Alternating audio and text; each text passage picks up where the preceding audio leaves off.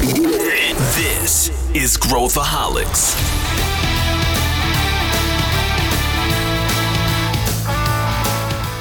Olá, aqui é Pedro Weingärtner, eu sou o CEO da ACE e esse é Growthaholics, o podcast para quem adora inovação e empreendedorismo. Você conhece o mundo de possibilidades que se abre com a entrada do 5G no Brasil? Vários mercados podem e serão impactados com essa tecnologia e a gente vai discutir justamente sobre esses impactos para mostrar como as empresas estão adequando seus planejamentos e as suas perspectivas de futuro, eu trouxe a Duda Davidovic, que é head de inovação da Elo, e o nosso querido Kim Silvestre, que é head de transformação digital aqui na Ace Cortex, a nossa empresa de consultoria.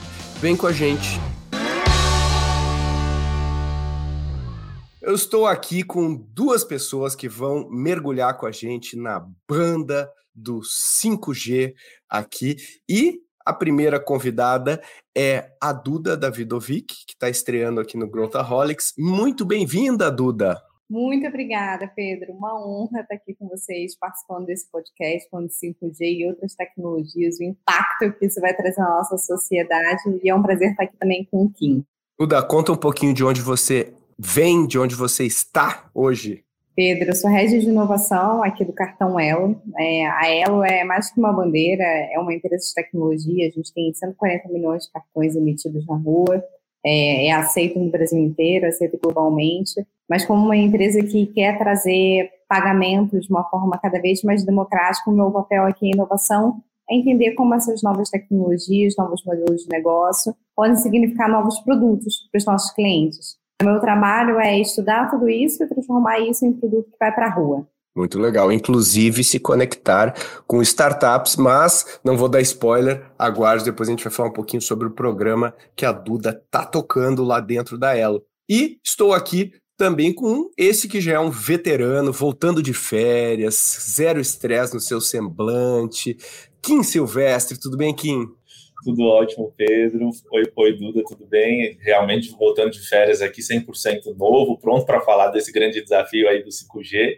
E mais uma vez aqui, né, um prazer estar aqui de novo para falar um pouquinho sobre tecnologia e inovação. Muito legal. E para a gente começar aqui, vamos, vamos, como a gente costuma fazer, vamos mergulhar no básico. O que, que significa? Vamos falar um pouquinho. O que, que é o 5G, Kim? Explica para a gente, assim, tecnicamente, o que, que é o 5G, e aí a gente começa esse debate? Legal. Quando a gente fala de, de principalmente rede, né, rede de conexão, a gente fala sempre de uma tríade. E, e, essa tríade ela envolve três, logicamente, três pontos, né, que são a largura da banda, o número de conexões que essa banda pode fazer e a latência. São três pontinhos que vão falar ali para a gente se é 1G, 2G, 3G, 4G e 5G. Basicamente, quando a gente olha esses três pontinhos ali, o 5G ele exponencia tudo que a gente viu até hoje. Se a gente começa lá atrás com o G, a gente tinha uma velocidade, que é a largura da banda, de mais ou menos 2,4 kbps, kbs ali. Pequenininho, era pouca coisa, pouca velocidade, uma latência mais baixa, né? A latência é o tempo de resposta da internet da conexão. A gente vai para o 2G, que é 50 kbps, depois o 3G vai para 3 megabytes ali, né? A gente já tem um salto maior. O 4G tem um saltinho um pouquinho maior, que é 100 megabytes e o 5G vai para 20 gigabytes. Então, explode, vai lá em cima. Mas mais do que essa velocidade, um dos pontos mais importantes que, que o 5G traz é o número de conexões e a latência. O 4G ele tinha, em média, umas duas mil conexões ali que ele conseguiria fazer. E o 5G vai para um milhão de conexões. Então você vê que essa tríade ela se torna exponencial. O que isso indica para a gente, né? Não é só uma questão de velocidade para o consumidor final, porque para o consumidor final, talvez a gente não vá conseguir perceber uma grande diferença. Lógico, a internet vai ficar mais rápida, mas eu vou possibilitar que a indústria e o comércio, principalmente, utilize desse tipo de conexão muito mais fácil. Então, hoje, se a gente olha para uma indústria, ela ou para uma cidade inteligente, qualquer coisa, a gente vai precisar provavelmente para conectar uma série de coisas de um sistema de uma rede conectada via cabo ou Wi-Fi. Isso é limitante, porque eu vou precisar de hardware, vou precisar de uma série de coisas que são difíceis. Com o 5G e esse número de conexões que eu consigo fazer, eu exponencio, eu faço com que, é, com que seja muito mais fácil de conectar as coisas. Então, o 5G ele traz para a gente, por conta dessa, dessa visão exponencial, uma possibilidade de tornar o IoT como um todo, a internet das coisas, num salto assim jamais imaginado, tornar uma coisa de fato plausível, escalável e popularizada. Então, a grande diferença está nessa tríade que aumenta de uma forma extremamente exponencial agora com a entrada do 5G. E em termos do, do estado atual do 5G no Brasil, como é que a gente está em termos de operadoras e aparelhos e etc. que conseguem ter acesso? É, no Brasil, a gente já tinha um pouco do, do que eles chamam de uma rede que é o 4G melhorado, né, antigamente, e aí a partir de 6 de junho, acho que foi, que de fato começou o 5G, todas as, as nossas operadoras já possuem isso, principalmente nas capitais, né, a gente já tem essa, esse sistema disponível, o que a gente tem de desafio, é o mesmo desafio de outros países que estão implementando 5G, é a mudança das antenas, né? A gente tem para que essa latência funcione, para que toda essa tríade funcione, a gente precisa de antenas diferentes que vão permitir um negócio chamado MIMO, que é várias conexões ao mesmo tempo, vários inputs, vários outputs ao mesmo tempo. Então, existe um desafio de tecnologia de antena, mas que eu acho que a gente vai vencer brevemente. Para conexão, né, para o que a gente vai olhar para o consumidor ou para a indústria, a partir de agora, a gente vai ver, por exemplo, eu tinha o meu ar-condicionado conectado. Provavelmente ele vinha dentro da conexão Wi-Fi normal que a gente tem ali. Então, agora você vai ter uma mudança da indústria para que isso possa ser conectado via o 5G também. Para os celulares é mais fácil, porque a gente tem uma atualização mais rápida ali, então provavelmente que isso aqui em um, dois anos no máximo, a gente já tenha todo mundo dentro dessa nova tecnologia. Então o Brasil está iniciando isso. Você tem países como China que estão extremamente avançados e Coreia do Sul, que já tem 400 cidades ali conectadas, ou quase todo o país conectado. Mas, de todo jeito, esse é um movimento ainda bem recente no mundo, né? É lógico que o Brasil ainda está na dianteira se a gente olha é, por esse aspecto. Então, estamos caminhando e eu acredito que mais ou menos daqui um ano, um ano e meio no máximo, a gente já vai ter uma explosão aí de permissão de conectividade, mais a troca dessas antenas que vai permitir com que todo mundo possa acessar o sinal.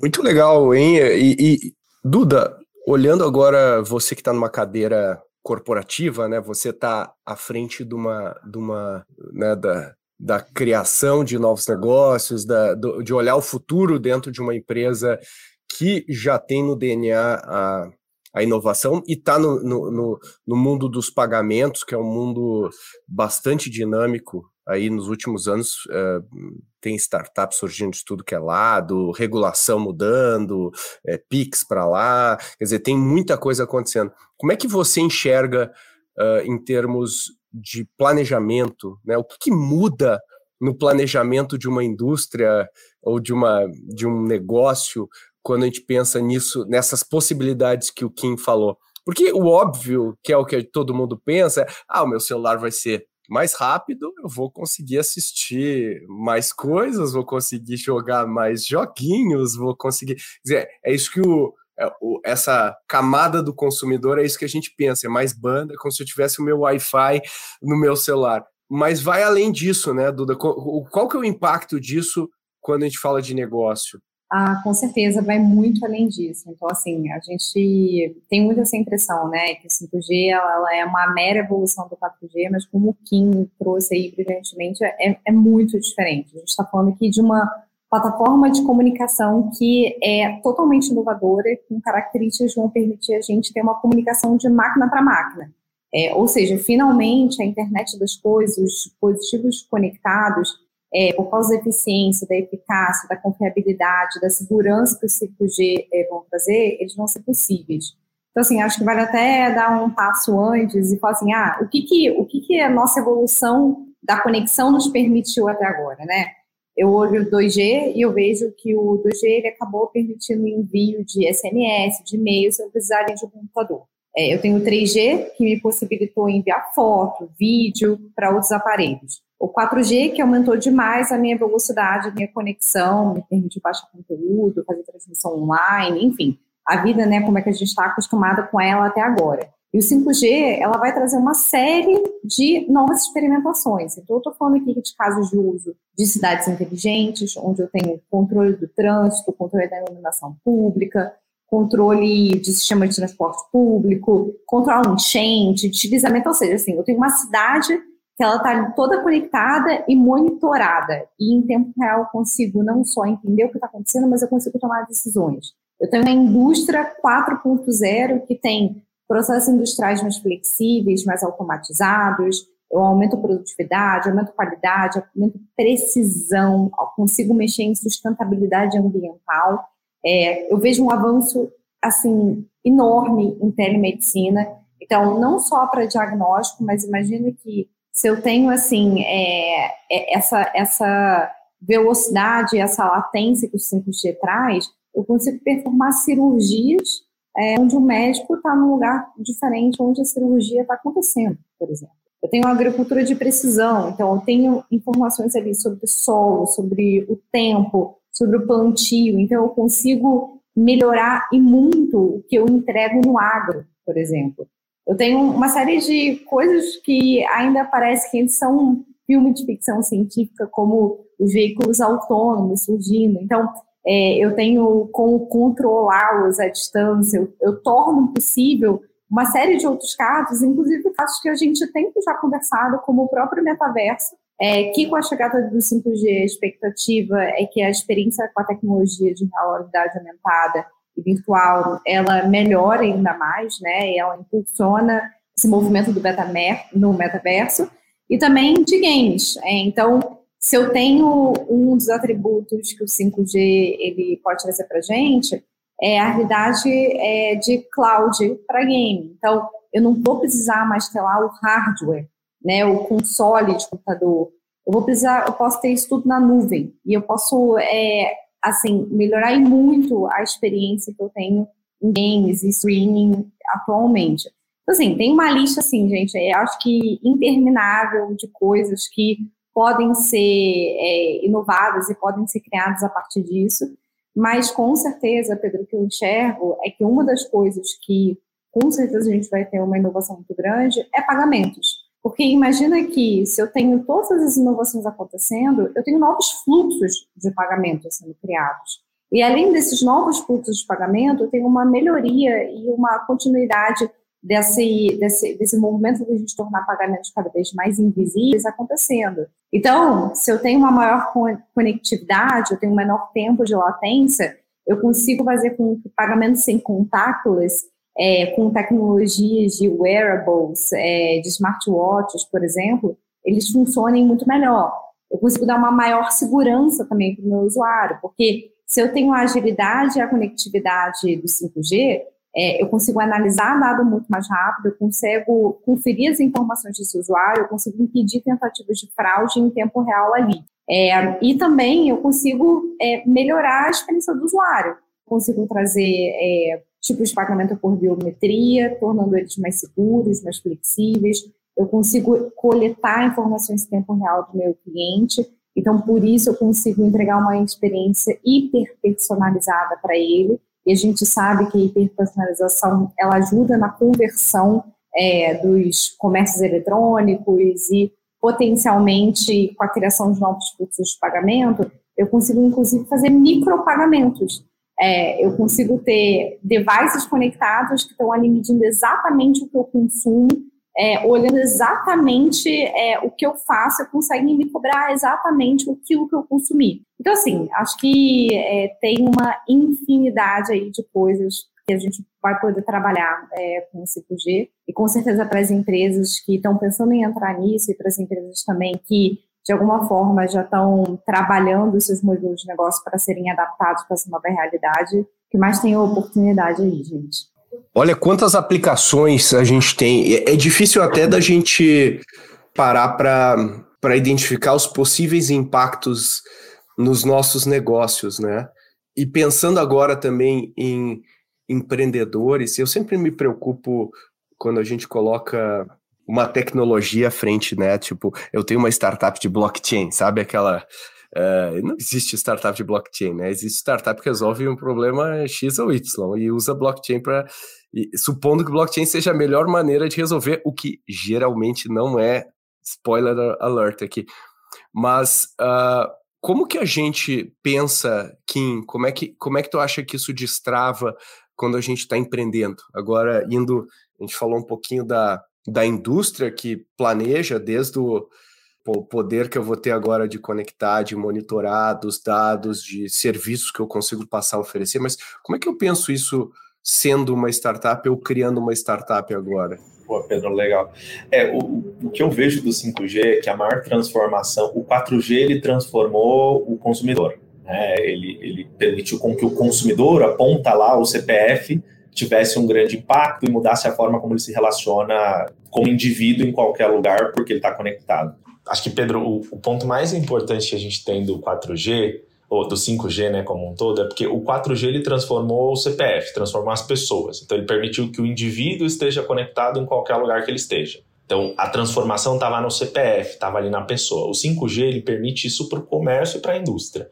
Então, para o consumidor final, para o CPF, talvez a, a a, a mudança ela não seja tão instantânea e ela não seja tão perceptível. Vai ser parte do meio dele, porque, de novo, o job dele não muda. Mas do outro lado muda muito.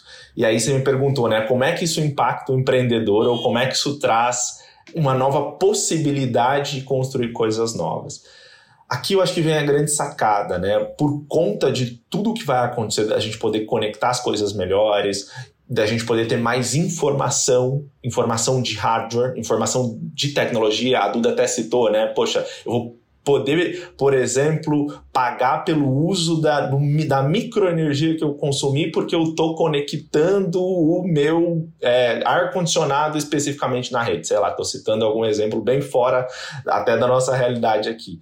Isso permite com que a gente crie novas soluções de monitoramento, de software, de IoT como um todo, de hardware, ou até ferramentas que vão olhar para a interface com essas empresas que é basicamente exponencial. A gente já tem uma série de empresas olhando para isso, de startups, mas eu acho que ainda existe um gap muito grande, principalmente das soluções que a indústria e o comércio vão precisar para fazer isso acontecer. Então, eu inclusive enxergo que talvez seja um momento das nossas startups de mudança.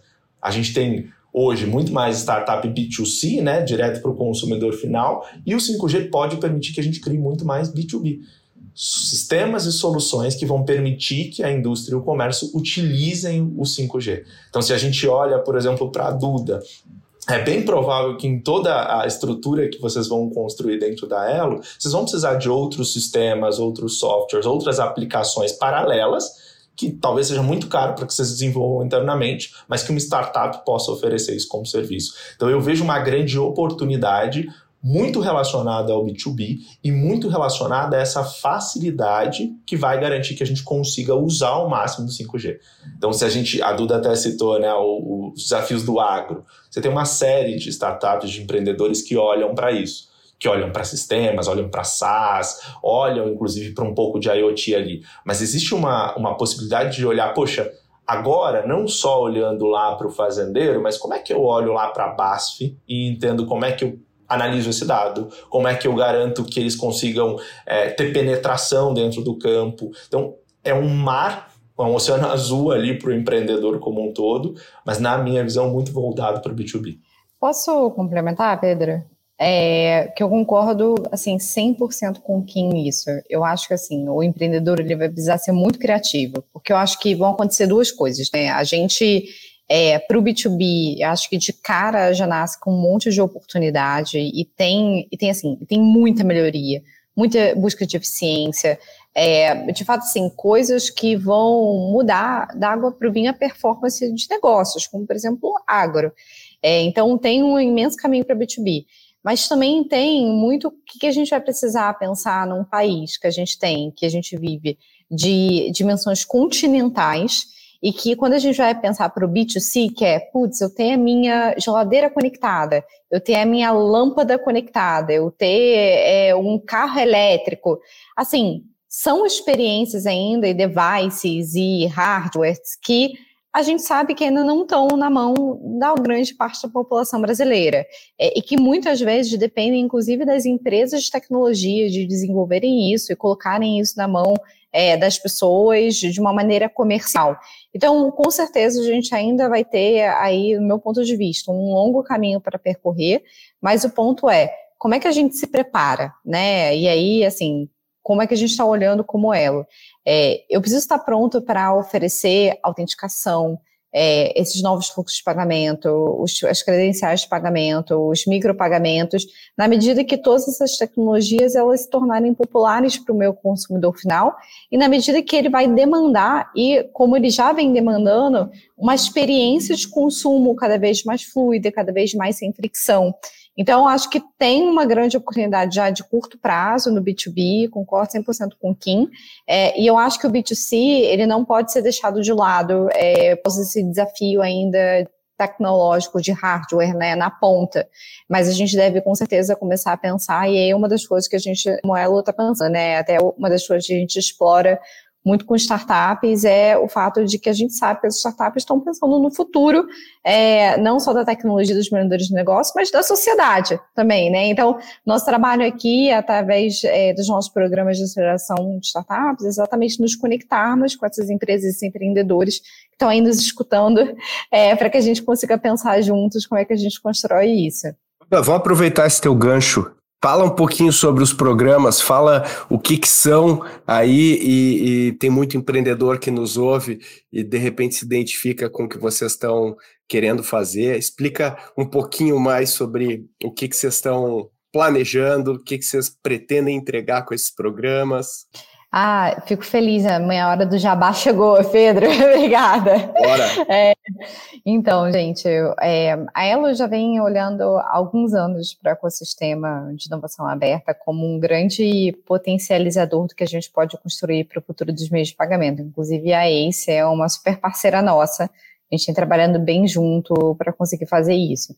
E aí, a gente esse ano lançou o nosso programa chamado Elo Conecta, é, o Elo Connect é, é um programa focado para startups early stage, ou seja, que estão ali na sua fase inicial, ainda não escalaram, e que ainda estão precisando, muitas vezes, não só de conselhos, mas até mesmo de clientes dentro da carteira, mas que estão ali é, pensando e construindo o futuro de uma tecnologia, o futuro de um modelo de negócio. Então, a gente, nesse programa, busca se aproximar desses empreendedores, do nosso lado, da mentorias, conectar com os nossos no nosso portfólio de clientes, conseguir testar via provas de conceito, é, mas também do outro lado, sentar do lado dessa startup e aprender muito, muito mesmo sobre esse negócio que a gente acredita que pode ajudar a gente a dar o próximo passo aqui na Elo. E a gente tem olhado para teses específicas. Então, é 5G, IoT, é, fazem parte da nossa tese. A gente tem olhado para blockchain, para metaverso, para Web3, é, para tudo relacionado a criptoativos e CBDCs, é, cibersegurança, open banking. Então, tem uma série de temas que a gente está muito, muito interessado em se conectar. Então, se você é um empreendedor, está nos ouvindo, é, gostaria muito de poder é, falar com vocês. Então, entra lá no nosso site, elo.com.br barra inovação. E aí você encontra mais informações sobre o programa. Muito legal. A gente vai colocar na, nas notas aqui do episódio para você depois clicar. Vale a pena. Tem muita oportunidade, muito cliente, né? Tem muito volume de cliente, dá para se conectar e fazer muita coisa. É uma empresa que tem tecnologia, então dá para dá para plugar. Vocês têm muitas APIs e tudo mais, né, Duda, assim, para especialmente startups que, que gostam de tecnologia, que são mais profundas em tecnologia, tem muita coisa legal, né?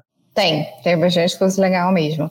Assim, até para contar um, um caso nosso, é, quando teve o pagamento do auxílio emergencial em 2020, que a gente estava numa situação super delicada, né, no país, a solução de débito virtual e de QR Code é, das maquininhas era nossa, é, dentro do Caixa Tem. Então, a solução de débito virtual do Caixa Tem é nossa, a solução de, do Hub QR Code, que possibilitou que os brasileiros pudessem, no seu aplicativo do Caixa Tem, fazer pagamentos com seu saldo, era uma solução Elo também. É, então, a gente faz esse tipo de coisa. É, cria tecnologia, é, constrói, mas sempre visando democratizar pagamentos para o mercado e tem um alcance enorme. Então, a gente quer pensar em soluções de impacto, impacto não só em termos de negócio, de número, mas impacto para a sociedade também. Então, tem bastante coisa legal para construir com a gente. Legal. Então, vão lá e se inscrevam. Quem está interessado, se inscreva lá. Voltando aqui para o nosso, nosso tema do, do 5G, uh, ah, o Kim falou que a gente deve ter aí mais um ano, mais ou menos, para a gente ter uma, um, uma utilização um pouco mais relevante né, no Brasil, e porque não é só o, o né, o, ligar a chavinha, né, tem as torres, tem os, os devices que tem que se adaptar e conseguir conversar com, com essa tecnologia.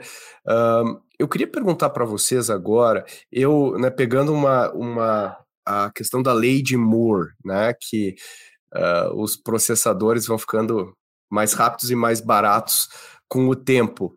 Eu acredito que esse é um caminho muito provável de acontecer com a conectividade também. Né? Hoje a gente está tendo um, um problema uh, quando a gente fala de semi, uh, semicondutores e, e, processadores, que é uma questão de, de uh, cadeia de suprimento global. E, e, tem aí questões geopolíticas como a China e Taiwan e tudo mais que impactam bastante esse a perspectiva. Aí a gente está falando de geladeira inteligente, mas não tem nem chip para o celular.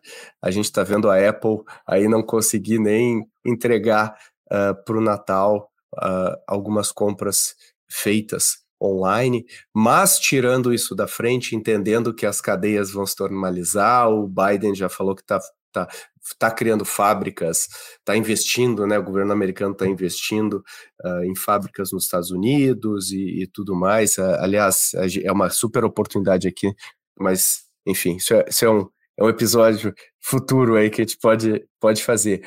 Mas um, vocês acreditam que existe essa linha em relação à conectividade também, que a conectividade vai chegar ao ponto dela ser um total commodity uh, e praticamente de graça para todo mundo? Eu acho que sim, a, a, gente olha até pelo histórico, né, Pedro? Se a gente vê aquela linha do crescimento da, da, da largura da banda ali, do 1G, 2G, 4G, 5G, agora como ele está se tornando exponencial, e se a gente faz um paralelo até com quanto custava isso, né? Se eu olhar, se eu olho para as conexões e o quanto elas custavam no passado e o quanto elas custam hoje, a gente olha alguns estudos que mesmo com a inflação alta e etc, o 5G ainda provavelmente vai ser ou no mesmo preço ou em alguns casos até pode ser mais barato do que o próprio 4G no futuro, né? Se a gente olha para alguns estudos. Então eu tenho certeza que sim, e eu acho que eu vou um pouco mais além, né? É, se a gente olha num, num, futuro mesmo, daqui a um futuro, né? Uns 4, 5 anos, é bem provável que as smart cities e, e a forma como a gente se relaciona com a internet seja extremamente diferente. Bem provável que a gente tenha isso. É, a, a, a internet, eu enxergo que ela vai ser muito meio e ela vai possibilitar com que eu cobre outras coisas. Ou seja, eu dou a internet, eu te dou a conexão, ela é parte do, do, do, todo, e a partir daí você compra outros devices, né? Se eu faço um paralelo com outros mercados, você olha, por exemplo, os carros elétricos. Hoje, todos os pontos de recarga elétrica que você tem são gratuitos. Por que, que isso não pode ser uma realidade mundo, né? Então, eu vejo que sim, que ela é exponencial, e eu vejo que a cada dia mais ela vai ser meio para que a gente possa fazer outros tipos de transação. É, total, é um, é um, não é o fim, não pode ser o fim, é, com toda certeza é o meio, é, e eu acho que da mesma forma que a gente está vendo outras tecnologias como blockchain, cara, o blockchain não é o, não é o fim de tudo que a gente está de criptomoedas, de um novo transacional que está surgindo. Ele é o meio de fazer isso. Assim como a conectividade, eu acho que ele vai ser. Ele vai impulsionar uma outra série de casos de usos e oportunidades de negócio, que aí sim vão ser monetizados, aí sim você vai ver, é, de fato, assim, é, com a sua devida precificação, é, no caso. Mas com certeza é, é a base. Conectividade é a base das coisas poderem acontecer e com certeza essa base ela vai se tornar cada dia mais, mais barata e principalmente mais acessível, é, que eu acho que é um outro ponto de desafio, porque não adianta também você ter é, só uma parte da população é, consumindo aquilo. Você não tem a potencialidade total daquilo pode, que aquilo pode alcançar se você só tem isso. E hoje é assim, é a nossa realidade hoje, mas não significa que vai ser o futuro. Eu acho que as empresas, os governos, eles estão trabalhando exatamente para que isso esteja na mão de cada cidadão e para que isso possa ser de fato usado pelo seu melhor por todo mundo. Então a gente tem ainda um caminho para percorrer. Um paralelo interessante, né? Eu gosto sempre da teoria de construção de negócio que a gente olha para três grandes torres, né? Um negócio ele sempre vai evoluir em três grandes torres: produto, serviço, resultado. Então ele começa com um produto, né? Eu começo ali vendendo o celular, depois eu vou vender o celular mais o serviço, né? O produto serviço, depois eu vou vender só o serviço e eu vou te dar o celular. Depois eu vou vender o serviço mais o resultado. Olha, o produto já ficou de lado e agora eu vou te dar esse serviço e com base nesse resultado eu vou ganhar um FII sobre você. Então você pega uma Rolls Royce da vida que não vende a turbina para Boeing, né? Ela cobra o serviço, cobra uma mensalidade e quando tem uma turbina nova ela vai lá e troca e depois você vai para o resultado. Então, se você olha John Deere com fazenda inteligente na China, é só o resultado. Eu vou te dar toda a tecnologia, vou conectar, vou te dar provisão de, de é, projeção de clima e com base nisso o resultado da sua safra eu vou pegar um pedacinho para mim. Então, se a gente olha nessa linha de produto, serviço, resultado, se eu penso que todos os negócios vão de alguma forma para esse caminho, a tecnologia vai ser simplesmente meio. A gente só confirma que o futuro do negócio, e aí vai ser sempre olhar para o resultado que isso vai me impactar. Então, se eu olho para ela, eu tô, vou estar tá olhando para qualidade e garantia da transação no final do dia. Quanto mais rápida ela é, quanto mais assertiva ela, quanto menos problema eu tenho, provavelmente é o, o que eu quero, né? O sonho de vocês, né, Duda? E aí eu estou olhando muito para o resultado. Todo o resto é como, né? É o meio para chegar até lá. É, eu, eu acho super interessante isso, porque isso impacta se isso é verdade, isso impacta consideravelmente modelos de negócio como das empresas de telecom, por exemplo, que é um modelo de, de negócio onde existe um investimento muito pesado, por isso que é uma concessão, e aí eu colho durante anos esse investimento. Só que se o preço né, for caindo, como que eu monto um business case para justificar esse investimento. E somado a isso, a gente vê empresas correndo por fora, como a Starlink, que nem utilizam, né? É claro que os casos de uso de uma Starlink é mais talvez no agronegócio, na Amazônia, é, né? A gente viu agora, tá vendo, né, na, na guerra da Ucrânia, quando todas as comunicações são cortadas, a Starlink conseguiu ficar de pé porque ela não usa a rede uh, do país tem muita coisa acontecendo, e se a gente é uma empresa de telecom, tudo bem, acho que no horizonte cinco anos, seis anos, não sei, provavelmente né, se investir. Agora, se a gente olhar no longo prazo, até olhando que a internet brasileira não é uma internet barata. Se a gente olhar o benchmark global, não, não é uma internet super barata. Então, esse é um, esse é um, é um desafio aí para as para as empresas de telecom se reinventarem.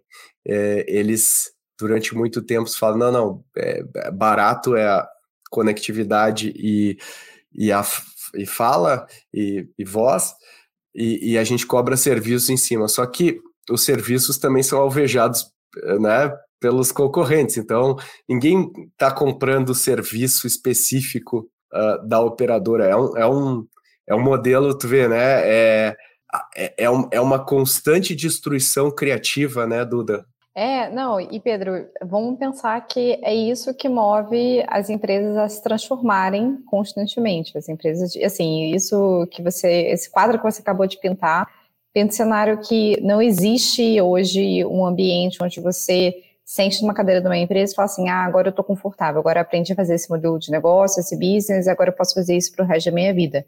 Não, isso não vai acontecer. Essa destruição vai, criativa, ela, ela é recorrente, e isso está acontecendo, talvez... Peso assim, de pagamentos, na... né, Duda? Se também, pô, também. Mais intenso ainda, né? Com certeza. E então, talvez a telefonia ela tenha que olhar a monetização de dados é, e não vai mais trabalhar com conectividade. É, da mesma forma que pagamentos, a gente se aproxima cada vez como é que eu entrego a experiência que eu nem enxergo mais pagamentos? Pagamento se torna tão invisível que é parte de uma jornada do consumidor que é, ele não tem essa preocupação. E a gente tem evoluído com tecnologias, com criptografia, com segurança, é, com é, formas de guardar credenciais de pagamento cada vez mais seguras para que isso ela possa acontecer. Para que, de fato, num limite, você entre no mercado com a sua face sendo a sua credencial de pagamento, sendo a sua autenticação de pagamento, e você de fato não precisa mais ter carteira, se você quiser. Essa é uma mudança que a gente tem passado é, em pagamentos e que a gente tem olhado como é que a gente pode construir esse pagamento do futuro. Mas ao mesmo tempo, assim, existem outras oportunidades. Você tem movimentos até do próprio Banco Central, e dá até podcast isso aqui, dá uns três, é, de como é que você olha uma economia cada vez mais tokenizada. Então, assim, hoje o que a gente tem olhado, inclusive dentro do Elo Conecta, é quais são as tecnologias que vão me ajudar a fazer parte de uma economia que vai ser baseada em tokens. É, no limite, o que, que eu preciso construir, reconstruir dentro dela para conseguir acompanhar isso? É, a gente acredita aqui que o mundo tradicional, digamos assim, ele vai continuar convivendo com um novo mundo, mas não dá para ignorar o novo mundo. O novo mundo ele vai acontecer e ele vai trazer uma série de oportunidades e novas experiências. Então a gente precisa estar junto. É, eu, eu acho incrível isso, porque quando a gente olha o desafio, ele é muito maior do que a gente imagina olhando olhando de, de fora, porque imagina só, se eu sou, eu tô, eu tô falando de empresa de telecom, mas se aplica para qualquer empresa, tô, tô pegando, quero o um exemplo. A gente fala, poxa, legal, empresa de telecom, tudo aquilo que ela, que é o que gera caixa para ela, vai deixar de ser um super gerador de caixa para ela e ela vai ter que ganhar dinheiro com outros serviços.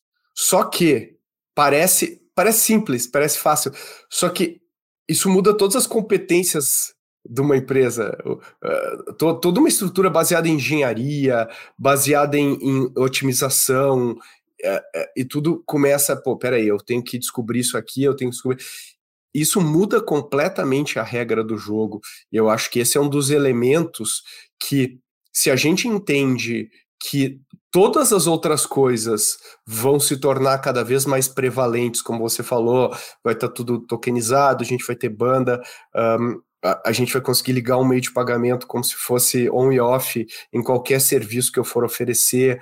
Um, eu vou ter uh, eu vou ter chip, tudo vai ser chipado porque né, que, que acho que o, o quem que falou, Kevin Kelly falou assim, quando a gente olha, ah, por que que eu colocaria um chip numa latinha de Coca-Cola? E aí a pergunta dele, vai chegar uma hora que o preço vai ser tão baixo que a pergunta não vai ser por que, que eu colocaria um chip, vai ser por que não. E quando a gente começar a falar, pô, bota um chip, a gente vai começar a, a se perguntar sobre esses casos de uso e o que me vem é a única coisa, que é o que eu sempre falo, né? A única variável que não, uh, que não muda, né? Que está lá e, e, e, a gente pode, de certa forma, confiar que isso vai, vai se vai, ser perene é que o cliente está lá e o cliente vai ter problema. E o cliente vai ter problema, a gente vai ter que resolver esse problema do cliente. Não, ele não está preocupado com as nossas competências, com os nossos stack de tecnologia, ele está preocupado simplesmente se aquilo, se ele aperta o botãozinho on e off, e aquilo começa a funcionar.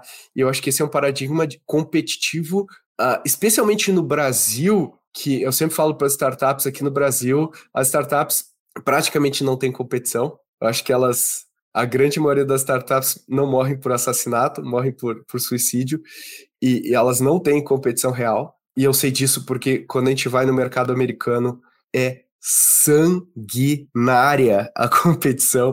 É um negócio assim, é gente. Assim, você entra em qualquer mercado, pode ter certeza, vão ter dois times, três times competindo por aquele espaço e essas pessoas são melhores do que você e você vai ter que suar muito para fazer. Então a gente ainda tem um espaço competitivo muito favorável para criar negócio. Mas no meio corporativo, Kim, você que está dentro das empresas, como é que você vê? Depois eu quero ouvir um pouco a Duda também. Como é que você vê a gente mudando é, esses ciclos entendidos extremamente longos e não, legal, vamos lá, todo mundo em ritmo de paz, tranquilos e tal, por um ritmo de guerra, de não, precisamos resolver, precisamos fazer. Como é que você vê essa mudança dentro? Quando a gente pega setores como pagamentos, uh, bebidas e tal, eles já têm um clima de guerra por natureza, assim, pelo tipo da empresa, né? Pelo, pela, é um setores talvez sejam os mais competitivos do Brasil. Mas como é que você vê isso no geral, Kim? Depois queria. A Duda tem um exemplo de um setor que é mais dinâmico, né? Mas como, como é que você vê, Kim? É, acho que você falou a sacada principal, né? O que não muda nessa equação de qualquer forma é o consumidor, é o cliente. Então, se eu olho eu, você, a Duda, a gente, eu não, não, quero comprar ou ter uma conta no banco, eu não quero ter um cartão de crédito, eu não quero pagar via uma maquininha de uma startup XY, não, não é isso. É o resultado disso que me importa. Então, cada vez mais as empresas vão trabalhar numa lógica de rede, olhando para o consumidor. Então, você tem movimentos gigantes como Open Banking, Open Health, uma série de coisas que colocam esse cara no centro da equação essas empresas estão olhando para a informação desse cara, ainda não sabem muito bem o que fazer, estão olhando porque precisa olhar ou porque alguém falou, mas na, na grande realidade, por que, que eu acho que o mundo vai ser um mundo que briga pela informação? Porque a informação da pessoa vai fazer com que as, com que as fricções sejam removidas sobre ele. Então, o chip na latinha é porque, poxa, eu preciso saber se Kim gosta de Coca-Cola gosta de Pepsi.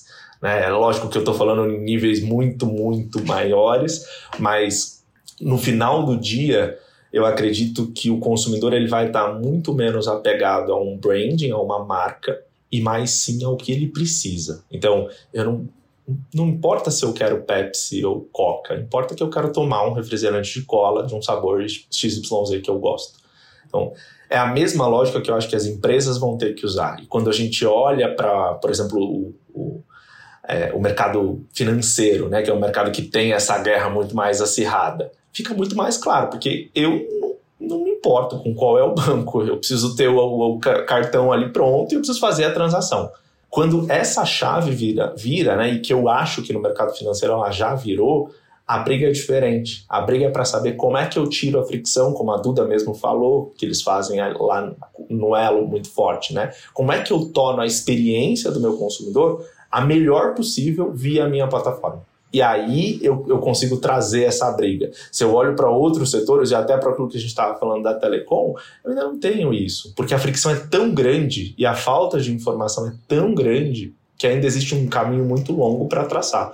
Se eu olho para alguns outros mercados, esse caminho já foi trilhado e já está em um outro nível. Então, na minha visão, é as empresas vão ter que entender que elas vão trabalhar numa lógica de rede, não existe mais uma sem a outra. Então, é um, uma grande lógica de rede onde todas elas se conectam para entregar a experiência e o consumidor está no, no centro dessa equação. Quem garante a melhor experiência para ele ganha o jogo.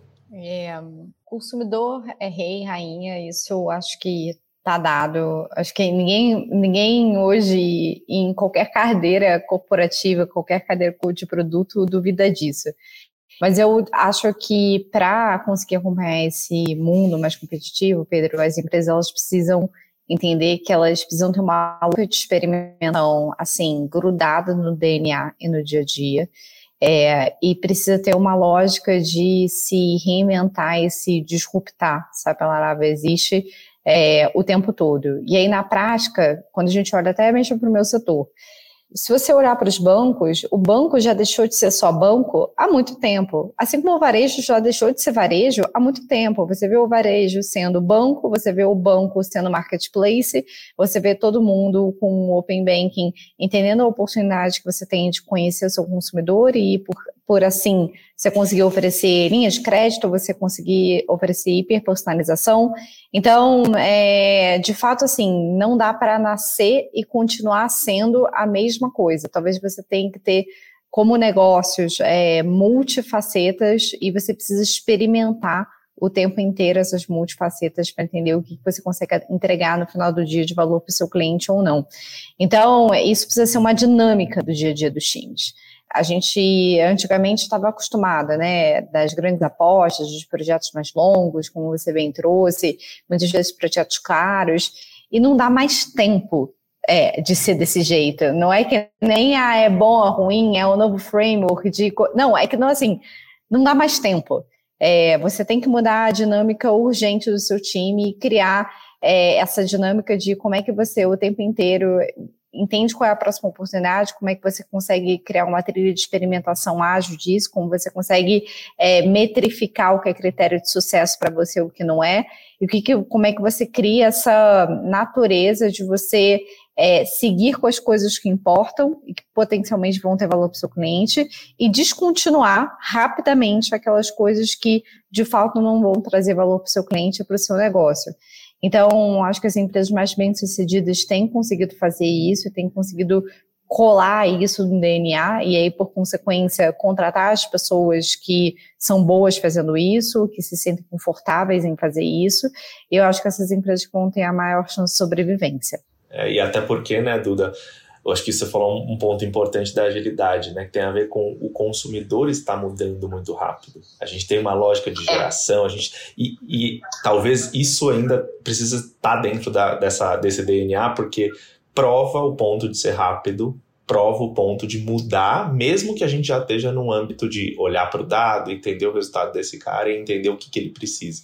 É verdade, é verdade. Eu acho que isso é uma, é uma grande mudança e é um, é um outro episódio, né, Duda, que a gente vai te convidar aí para vir falar sobre o quão prontos estamos para isso em todos os aspectos corporativos, tanto os aspectos estruturais, humanos e tudo mais, porque é uma, a mudança está vindo muito mais rápido do que a gente está conseguindo se adaptar a ela. E já chegamos no final aqui do nosso episódio, voou o tempo quando a gente fala de coisas legais, mas eu queria pedir para vocês uma coisa final antes da gente encerrar, que é de todas as oportunidades que a gente tem com 5G hoje, qual é a oportunidade específica que vocês ficam mais empolgados? Vamos começar com você, Duda. Qual que você mais fica empolgada? Ó, para micropagamentos, eu acho que isso muda completamente a dinâmica de consumo. Acho que a gente tem oportunidade de, é, de fato, sim, até mesmo pagar um preço mais justo pelas coisas, sabe? É, pela energia que a gente consome, pela as coisas que a gente consome no final do dia. Então, micropagamentos é uma coisa que me, é, me deixa bastante animada.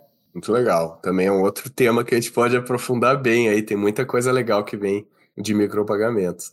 E Kim, o que, que você fica mais empolgado? O que eu mais gosto são as smart cities, né? Principalmente porque eu moro aqui em São Paulo, a gente vê a dificuldade que é ter essa cidade, mas quando a gente começa a ver as oportunidades, então você vê, por exemplo, Piracicaba fazendo uso da tecnologia para sincronizar semáforo. Olha que coisa surreal, assim, parece meio futurista, né? Mas eu enxergo que essa tecnologia pode mudar a dinâmica e a forma como a gente vivencia a cidade, como a gente experimenta a cidade, né? Como a pessoa se conecta a ela. Então, para mim, é o que me deixa mais empolgado e é o que eu espero ver grandes coisas, principalmente acontecendo aqui onde eu moro, que eu espero que a gente tenha grandes investimentos aí para poder transformar a forma como a gente se conecta a São Paulo, principalmente. Muito legal, muito legal. Também gostaria muito de ver uma cidade mais inteligente, especialmente se a gente falar de semáforos aqui, são bilhões e bilhões de reais que podem ser otimizados aí só com, sem falar na vida das pessoas, só com, com essa tecnologia. E com isso eu agradeço imensamente aí a participação. Duda, muito obrigado por você ter topado aqui participar. É, foi super Muito legal. obrigada pelo convite. Valeu. E ó, e para quem para quem tiver interesse em saber mais aí sobre o Elo Conecta, fala de novo a URL que a pessoa pode acessar. elo.com.br/barra inovação. Boa. E Kim Silvestre, novamente, obrigado pela sua participação. Voltando de férias, assim, olha que pleno, que cara pleno. Nunca vi. Boa, obrigado pelo convite, Pedro. Obrigado pelas discussões, Duda. E assim, foi muito bom discutir isso com vocês e pensar em novas perspectivas aí.